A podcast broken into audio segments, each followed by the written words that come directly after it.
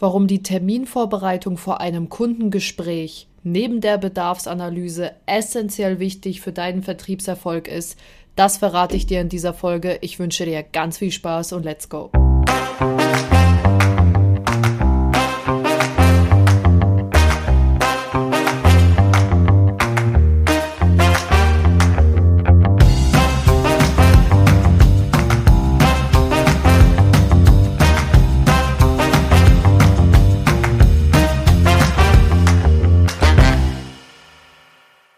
Ich wünsche dir einen wunderschönen Tag. Mein Name ist Helena Schäfer und ich bin vertriebsverliebt. Und wenn du neu dazugeschaltet hast, dann lass mich einmal ganz kurz erklären, worum es hier in meinem Podcast geht. In meinem Podcast dreht sich alles rund um das Thema Vertrieb, Verkauf und wie du am Ende des Tages deine Kunden richtig glücklich machst und gleichzeitig richtig geile Umsätze mit nach Hause bringst. Das alles erzähle ich dir hier in meinem Podcast, denn mein Herz schlägt für den Vertrieb, für den Verkauf und ich versuche hier wirklich nachhaltige Verkaufsansätze zu lehren und dir beizubringen, wie du profitieren kannst und gleichzeitig den Kunden glücklich machst. Denn seien wir mal ehrlich, es gibt da draußen noch viel zu viele egoistische Verkäufer, die auf den kurzfristigen Profit aus sind. Ich glaube da ganz fest dran, dass du am Ende des Tages die langfristigen, die langfristigeren besseren Umsätze mit nach Hause bringst, wenn du den Kunden an aller, aller, allererster Stelle stellst, dann wird der Profit von alleine kommen. Vielleicht nicht im ersten Moment, aber das wird sich auszahlen. Glaub mir, das lebe ich, das lehre ich, das sehe ich und ich bekomme es jeden Tag in der Praxis bewiesen. Und damit herzlich willkommen, wie gesagt. Ich hoffe, du hattest ein schönes Wochenende.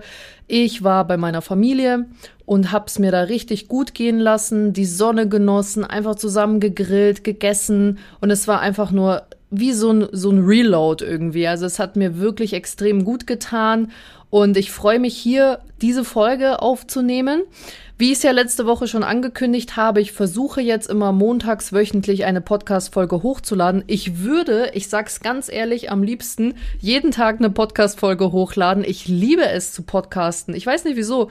Ich kann, ich kann den ganzen Tag reden und, und über Verkauf und Vertrieb und meine Praxiserfahrungen. Ich kann jeden Tag einfach dieses Kernthema behandeln, weil es so unglaublich viel zu erzählen gibt. Aber ich möchte auch nicht übertreiben, ja, weil nachher gewöhnst du dich daran, dass ich jeden Tag eine Folge online stelle. Und deswegen bleiben wir erstmal im wöch wöchentlichen Rhythmus, ja. Damit fahre ich eigentlich ganz gut und es macht mir auch Spaß, denn damit kann ich planen und du auch. Ja, und worum geht's in dieser heutigen Folge überhaupt? Jeder, der mich kennt und näher mit mir zusammenarbeitet, der weiß, dass ich ein, eine unglaubliche Strategin bin. Was bedeutet das? Ich lasse eigentlich nichts zufällig geschehen. Also ich schaue, dass ich immer maximal berechenbare Kundengespräche führe. Und deswegen habe ich mich heute dazu entschieden, dir mal einen tieferen Einblick in meine Kundenvorbereitung zu geben. Weil seien wir mal ehrlich, erinnerst du dich noch damals in der Schule? Ich kann jetzt nur aus meiner Erfahrung sprechen, aber ich habe es auch bei vielen Mitschüler und Mitschülerinnen gesehen. Erinnerst du dich noch damals, als du irgendwie unvorbereitet in eine Klausur gegangen bist oder wenn du vergessen hast, dich für ein Referat vorzubereiten, dass du das mal eben noch mal kurz in der Pause gemacht hast. Welche Gefühle sind da hochgekommen? Also bei mir persönlich war es pure Angespanntheit, mein Stresslevel war bis ins Un Unermessliche und ich hatte auch Angst zu versagen. Also ich habe mich selber extrem reingestresst, weil ich nicht optimal vorbereitet war und ich das wusste. Und jetzt übertrag das mal auf eine Kundensituation. Ich kann mir bei bestem Willen nicht vorstellen, ein Freestyle-Gespräch mit einem Kunden durchzuführen, weil es mir einfach extreme Unsicherheit bescheren würde. Ich würde mich unsicher fühlen, wenn ich nicht ganz genau weiß, okay, was habe ich denn überhaupt für Potenziale beim Kunden erkannt? Was könnte ihm weiterhelfen? Was finde ich zum Beispiel über seine Firma heraus? Wie ist er aufgestellt, der Geschäftsführer oder der, Gespr der Gesprächspartner oder die Gesprächspartnerin? Gibt es da irgendwie Neuigkeiten? Ist es vielleicht eine interessante und große Persönlichkeit hier im Umkreis. Das alles sind Dinge, die weißt du nicht, wenn du dich nicht vorbereitest. Und das persönlich würde mich nervös machen. Oder ich möchte noch mal eine andere Metapher erzählen. Ich habe früher Wasserball gespielt, sehr erfolgreich und wir waren auf mehreren Meisterschaftsturnieren und in der Bundesliga auch aktiv. Da gab es keinen einzigen Tag, wo wir nicht die Aufstellung besprochen haben und eventuelle Aufst Spielaufstellungen, wenn's, wenn wir zum Beispiel in der Unterzeit, äh, Unterzahl oder in der Überzahl sind.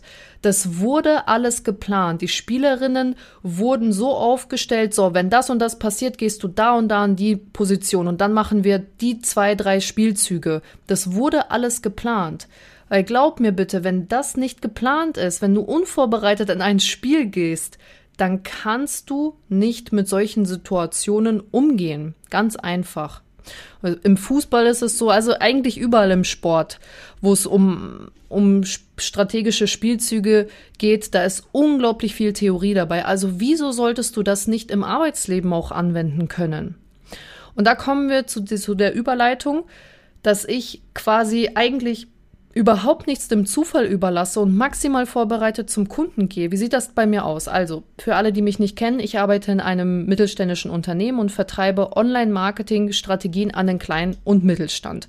Das bedeutet, ich schaue mir zu, als allererstes natürlich den kompletten Online-Auftritt an. Also, wie ist der Kunde website-technisch aufgestellt? Was hat er für Social-Media-Kanäle? Bespielt er sie? Ja, nein. Sind die Posts professionell oder eher amateurhaft? Das ist keine Wertung, sondern einfach das, was ich mir aufschreibe. Sind die regelmäßig bespielt oder wurde mal vor drei Jahren ein Profil angelegt, drei Posts reingeknallt und gut ist, einfach so für nice to have, aber aber kümmere ich mich nicht drum. Super wichtige Information. Dann schaue ich mir die Homepage an. Hat er vielleicht aktuelle Stellenausschreibungen? Wenn ja, welche? Wenn ja, wie viele sucht er? Geht er darüber hinaus? Dann google ich die Stellenausschreibungen. Ein Beispiel. Müller GmbH hat auf der Webseite in der Stellenausschreibung Wir suchen Elektroniker MWD dann würde es mich jetzt ganz, ganz stark interessieren, ob er diese Stelle auch außerhalb der Homepage ausspielen würde. Das bedeutet, ich gebe ein Müller GmbH Elektronika, google das und dann siehst du ja schon, ist er bei Indeed gelistet, ist er bei Stepstone gelistet, hat er vielleicht in der Werbebibliothek irgendwelche Anzeigen, ist er darüber hinaus irgendwo noch in der Zeitung vertreten. Also das sind alles Sachen, die schreibe ich mir auf weil das gibt natürlich Indizien dafür, wie aktuell ist ein Thema und welches Budget steckt hinter einem Thema. Das ist super, super wichtig, das einmal für sich ähm, klar vors, vors Auge zu führen, was da jetzt eigentlich aktuell beim Kunden passiert. Ja. So, wenn ich die Social Media Kanäle abgecheckt habe, dann schaue ich mir den Ansprechpartner an. Ein Beispiel. Müller GmbH mit zehn Mitarbeitern, der Ansprechpartner Herr Müller höchstpersönlich, er kümmert sich um den Recruiting-Prozess. Also google ich Hans Müller aus Nürnberg beispielsweise und schau mir an, gibt es etwas über diese Persönlichkeit noch zu erfahren? Vielleicht ist er außerordentlich noch engagiert, ehrenamtlich irgendwo. Vielleicht spielt er gerne Fußball. Vielleicht ist er IHK-Vorsitzender. All das sind nochmal Informationen, wo du glänzen kannst mit deiner Kompetenz und die auch sehr, sehr coole Smalltalk-Themen sein können. Dass du zum Beispiel sagst, Mensch, ich habe ja gesehen, Sie sind in der IHK, da kenne ich XYZ ach super, und dann, man hat dann direkt einen ganz, ganz anderen Boden, eine ganz andere Basis, auf der man aufbauen kann. Und nicht einfach, ja, habe ich noch nie gesehen, ich mache da jetzt einfach meine Bedarfsanalyse. Die ist auch super wichtig, gehe ich auch gleich nochmal drauf ein. Aber es ist wichtig, dass du für dich schon mal durchspielst, wie das Verkaufsgespräch ablaufen könnte. Was gibt es für Möglichkeiten? Szenario A. Szenario B, Szenario C mit Potenzial A, B und C. Das ist super wichtig, dass du das für dich einmal vorspielst, wie sich dieses Gespräch entwickeln könnte, damit du für dich selber Sicherheit entwickelst. Oder gehen wir mal weiter, wenn ich das jetzt alles herausgefunden habe über den Hans Müller dann würde ich mir seine Geschäftszahlen anschauen, weil es ist ja eine Kapitalgesellschaft, du hast Veröffentlichungspflicht im Bundesanzeiger. Also gehe ich auf den bundesanzeiger.de und schaue mir an, Okay, Müller GmbH in Nürnberg, was sind da denn für Geschäftszahlen? Vor allem ganz entscheidend sind die Geschäftszahlen zwischen 2020 und 2021, weil wir hatten da alle ein unglaublich hartes Jahr mit dem Lockdown Corona. Da würde ich mal vergleichen, was ist da passiert, dass du da auch schon wieder einen Aufhänger hast mit, naja, war das bei Ihnen eigentlich auch damals so? Was haben Sie für Investitionen getätigt oder wie hat sich das entwickelt bei Ihnen? Ist es stabil geblieben oder haben Sie da deutliche Ausschwankungen gemerkt? Das sind alles Fragen, die du daraufhin stellen kannst, wenn für dich die Geschäftszahlen klar sind. Und wenn das klar ist, dann kannst du darüber hinaus auch noch allgemeines Know-how zu der Branche checken. Nehmen wir mal an, die Müller GmbH aus Nürnberg ist eine Spedition mit zehn Mitarbeitern oder allgemein, ja, zehn mit zehn Personen. Dann würde ich mir erstmal bei Google News, kannst ja eingeben Google News, allgemeine Infos zu der Branche anschauen, so Spedition. Einfach mal googeln Spediteure. Und dann siehst du da schon die ersten Artikel. Was sagen die dazu? Was machen die größten Unternehmen aktuell?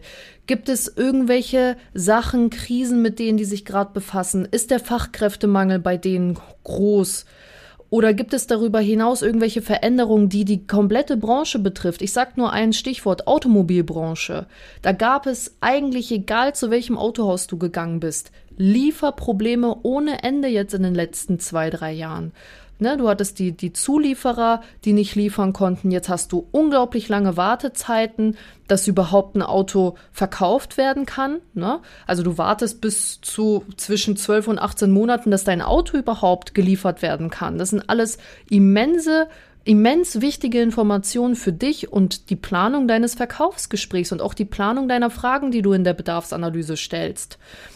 Und ich werde auch noch mal eine Folge aufnehmen, wo ich noch mal ganz konkret auf die Bedarfsanalyse eingehe, was ich dir empfehlen würde, aus welchen Fragen du Kaufmotive ermitteln kannst, die für dich und deine Vorteilsargumentation unglaublich wichtig sind. Aber das ist jetzt erstmal nur für deine Vorbereitung, damit du deine Spielzüge richtig planen kannst. Was an dieser Stelle super, super, super wichtig ist, du kannst sie planen. Mach bitte nicht den Anfängerfehler. Das habe ich am Anfang unglaublich stark vermasselt, dass ich mich, ich habe mich schon immer vorbereitet, aber ich habe mich dann so extrem krass versteift auf meinen Plan, den ich in meinen Kopf gesetzt habe, dass ich dem Kunden gar nicht mehr zugehört habe. Das ist ein unglaublicher Fehler, den du vermeiden solltest. Diese Potenziale, die du für dich zusammenstellst und die Strategie sind erstmal nur dafür da, dass du Sicherheit bekommst und dass du dir mögliche Szenarien erstmal konstruieren kannst.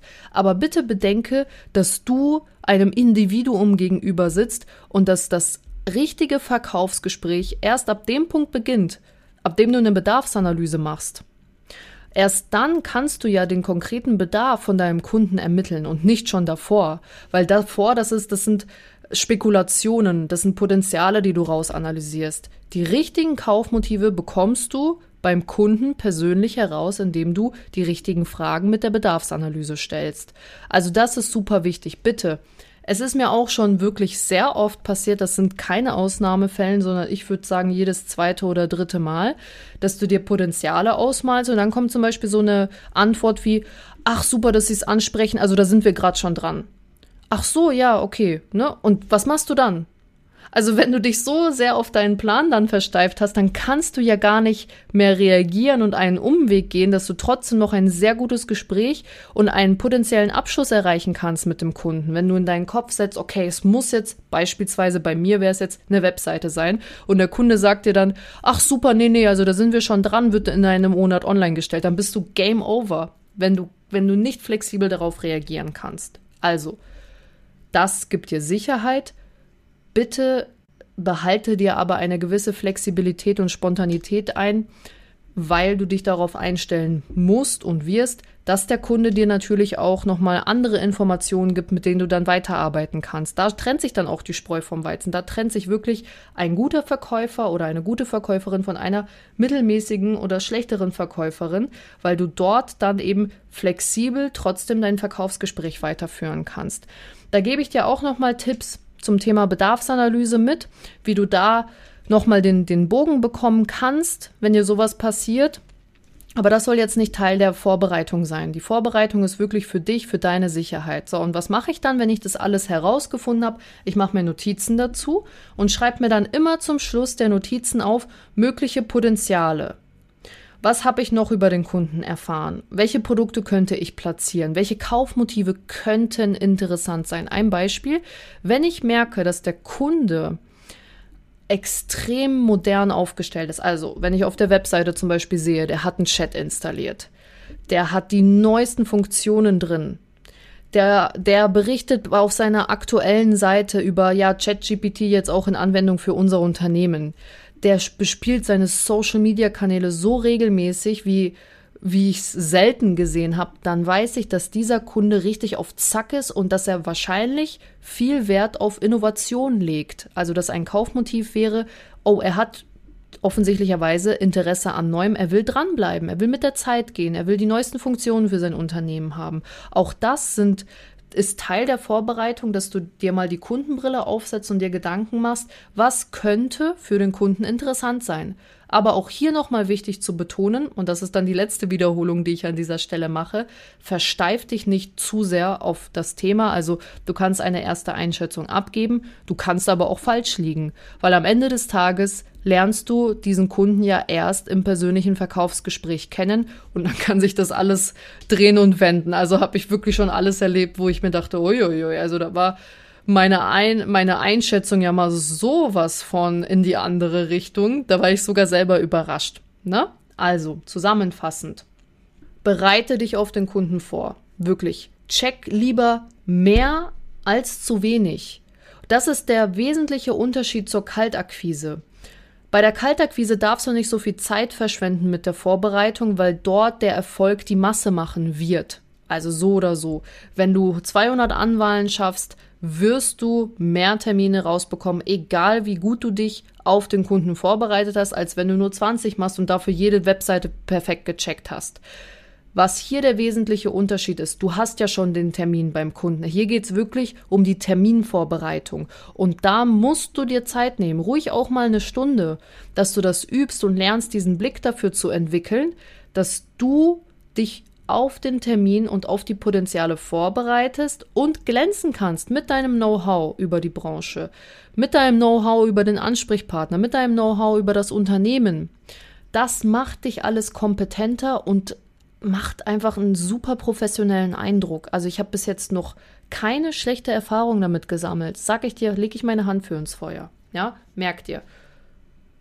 Plan deine Spielzüge, damit du Sicherheit bekommst. Du wirst das in deinem Unterbewusstsein merken, aber sei weiterhin flexibel für das Verkaufsgespräch, damit du dem Kunden richtig zuhörst und auf seinen Bedarf richtig flexibel und richtig, also richtig flexibel und korrekt reagieren kannst. Ja?